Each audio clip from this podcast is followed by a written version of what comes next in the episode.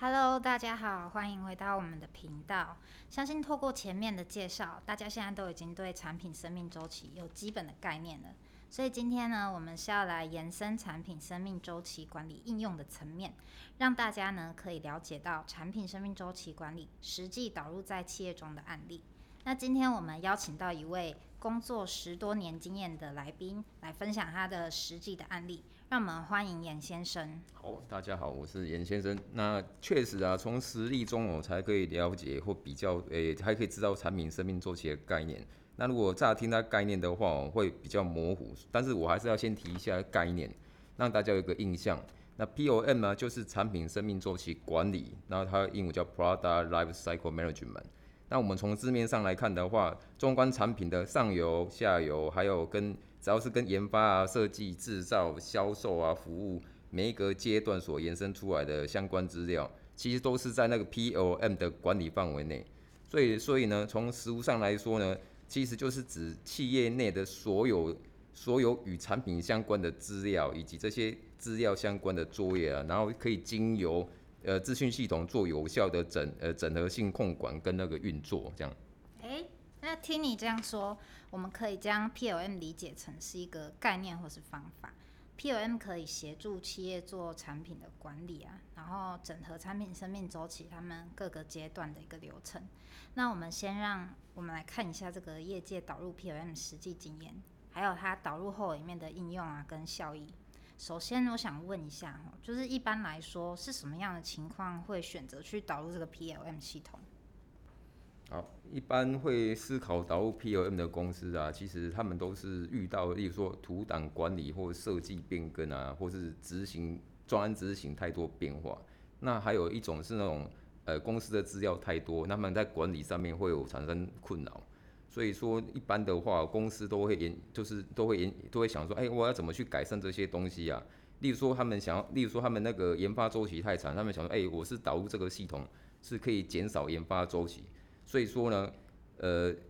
公司上面如果想要加速产品上线的速度的话，就会思考说，哎，我我就是要导入 PN，然后加加加强，呃，呃，加快我们生呃研发的速度。要不然，其实如果那种小的公司，例如说规模很小的，其实他们就是做一些比较呃传统的作业流程就好。例如说，呃，R D 啊，它图设计，呃设产品设计完出图之后，其实他们就是直接出 Excel 或是出个 PDF 档。然后让呃给 EIP 建泵，那其实小规模公司的话，其实这样做就够了，也不用说呃一定要导入 PON 这样。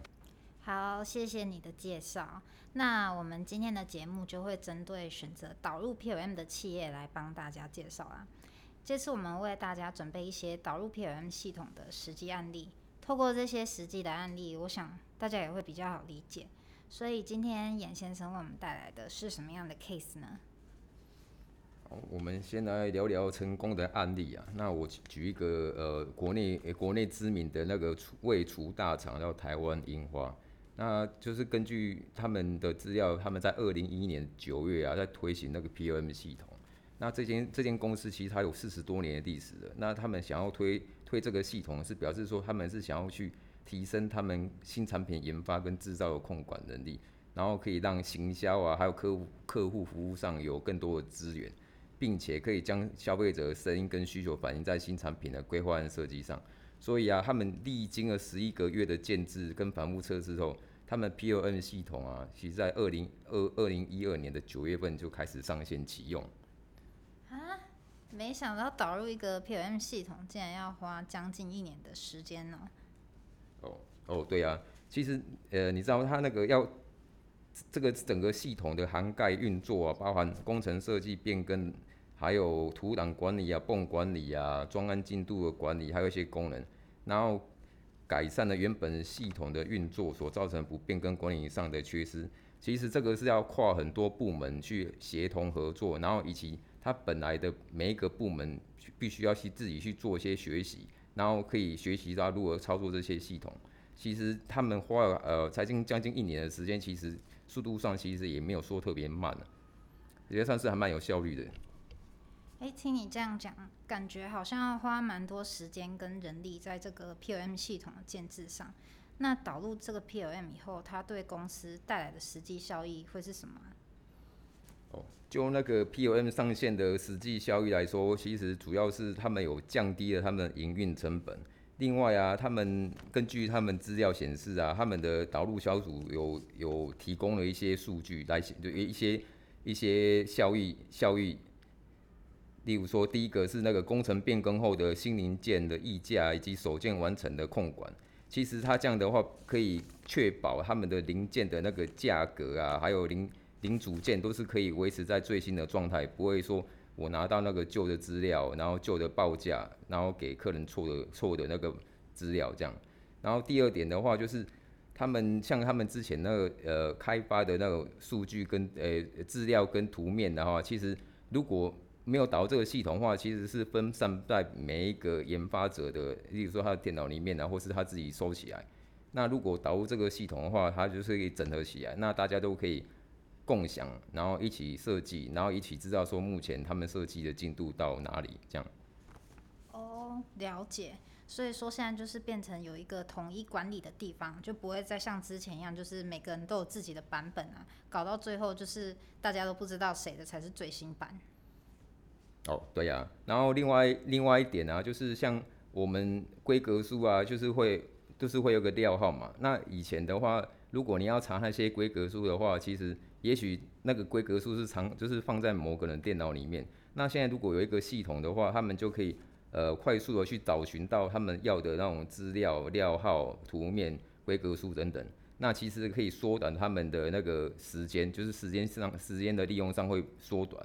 那最后一点的话，其实还有一点就是 POM 系统的话，是可以掌握那个整个的开发进度跟流程。例如说，如果在开发每个部门都要一起去参与这个专案，那假设说有某一个某一个单位或部门的话有落后的话，他们在系统上可以及时告知以及通知说，哎呀那个部门慢了，然后也要赶上，那么就是可以随时注意呃专案开发的进度时程。那其实这对于对专案的那个研发的话，其实是非常有效益的，而且效率会提升很大。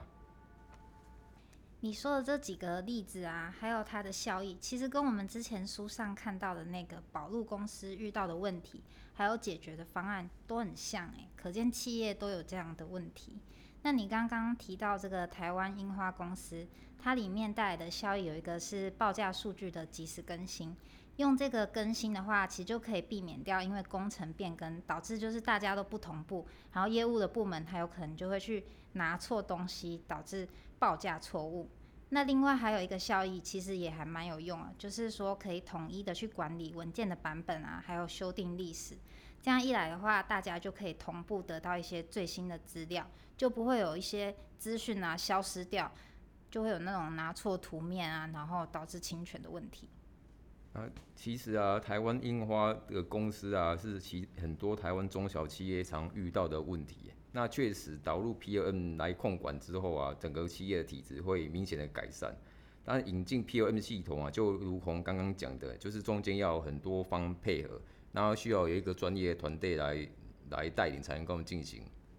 诶，感觉真的要蛮多方的配合，然后它的整个整组起来也是比较复杂的状况。那我很好奇，就是说，那所有引进 POM 的公司里面，是不是每一个都是往成功的方向去发展呢？诶，其实啊，不全然都是好的哦。例如说，刚刚有提到 POM 嘛，中间是需要很多方来配合，但人跟人之间的沟通，就是有一些资讯量不对等的状况发生，还有彼此之间的价值观上会有一些分歧啊。所以在系统在实际运作的时候，其实效率会比预期你预期的还要低很多。所以我这边是想要分享一个一个失败的案例。那这跟这间公司啊，是一间呃工具机的研发公司，那员工大概就是一百八十人左右。那我们称它是 F 公司。那它失败原因其实有三个。那第一个呢，就是呃内部工作人员他不想改变原有的那个作业习惯。其实光这一点就可以让这个系统就没办法运作下去了，因为使用者啊他自己都不想用了啊不想改变的，那这个系统就是搁在那边它不会动啊。所以如果再加上这个公司啊，它的呃配合度比较差，例如说它预算它只编十万块台币啊，十万也太少了吧？不是一分钱一分货吗？哦对啊，如果如果只编十万啊，这个这个应该会有延伸其他问题，例如说啊开发的功能就很少，或是说根本不符合不符合它的需需用啊。所以说，呃，P N 的这个厂商提供 P N 的厂商也会跟着客户所提供的呃态度啊，还有费用啊，做出相对应的服务。所以说，这是一种恶性循环啊。了解了。哎，那你刚刚提到的第一个问题，内部的员工他不想去改变他原本的作业习惯，就是不配合嘛？那我想问说，是不是只要有公司上层的一个推力，这个现象就可以改善啊？哦，对啊，这是我也是，这是我要讲的第二个部分啊，就是高阶主管。那像刚刚提到那个 F 公司的高阶主管啊，呃，他们只有第一次开会的时候到现场。那后续其实有一些那种追踪问题追踪啊，一些导入状况，其实他们好像都没有特别的去在意。所以说，因为这个系统的表现的好或不好，呃，其实也不见得会反映在他们年终绩效啊、奖金上面。所以说，基层人员的话，如果看长官如果说没什么没什么呃特别的去推动的话，其实他们也不会想要呃进一步的去合作去完成这个系统。觉得这个根本就是 F 公司自己的问题，因为他们这样子公司的体系其实就有点太官僚了。不管做多少事情，大家拿到薪资都一样，这样感觉真的会没有人想要花时间跟动力去推动这个 POM 计划。诶，其实我也是这么猜测的。那第三个部分啊，诶，他们失败原因是那个产品的本身啊，因为像一个产品如果在市场上有竞争力的话，其实也会影响到 POM 的推动啊。例如说，这个产品其实没有竞争力，那产品它对于这个产品的品质的要求程度就会降低。那在推这个 PM 系统，在这个产品上面的服务也会跟着呃降低。那你刚刚说这个产品竞争力啊，我这边再补充一下好了。虽然说产业啊跟产品都有很多不同的，例如说科技业，它的产品竞争力就很高嘛。你可以看到每隔一年啊都会有新一代产品去取代前一年的，就例如说我们的 iPhone 啊，每一年都会有新的发表会。但是也有像是食品业这种比较传统的，它的话它的产品就是不太会改变，因为他们就是要保留他们原本的味道，所以顾客才会持续的消费嘛。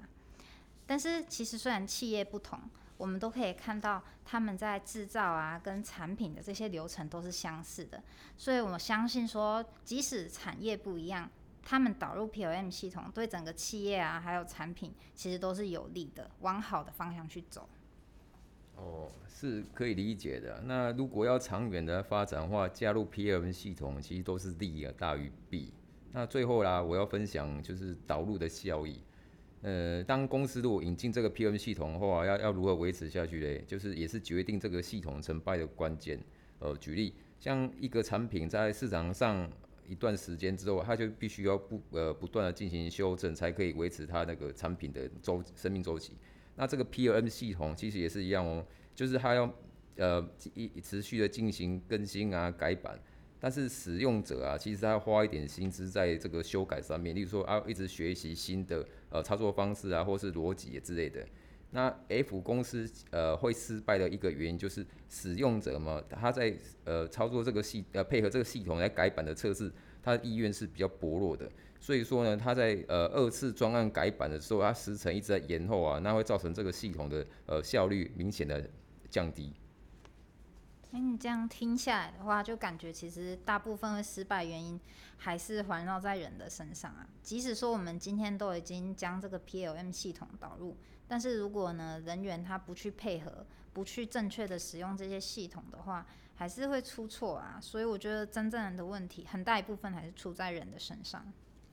嗯，我只能说，呃，至少导入 POM 系统之后，确实可以减少人为的因素啊。就像你刚有刚才讲的，呃，有心的话，人还是可能会输入错的资讯在 POM 系统上，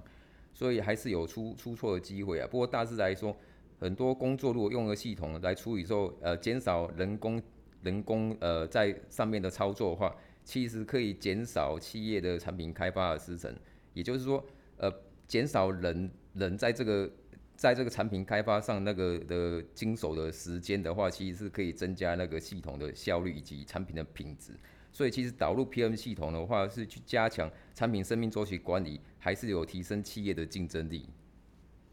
好，谢谢严先生的一些分享。那我们今天的实例就介绍到这边。以上是我们对于产品生命周期管理企业应用案例的看法跟分享。谢谢各位听众的收听，拜拜。